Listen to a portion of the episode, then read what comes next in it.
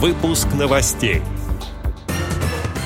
Получить положенные льготы гражданам станет проще. Состоялось заседание экспертного совета фестиваля «Мир равных возможностей». Теперь об этом подробнее. В студии Антон Агишев. Здравствуйте.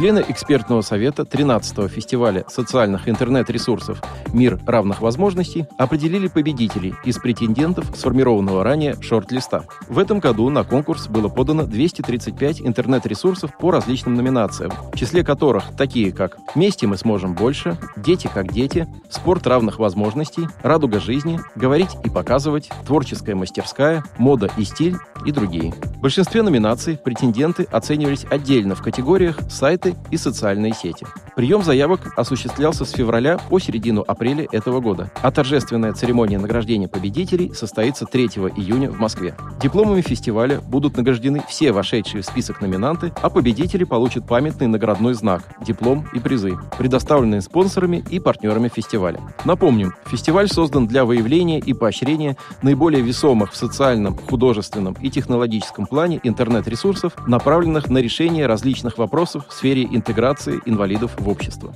Также его целью является преодоление информационно-коммуникативных барьеров и раскрытие творческого потенциала всех участников. Фестиваль проходит в рамках проекта партии «Единая Россия. Единая страна. Доступная среда» при поддержке Всероссийского общества инвалидов и Фонда поддержки инвалидов «Единая страна».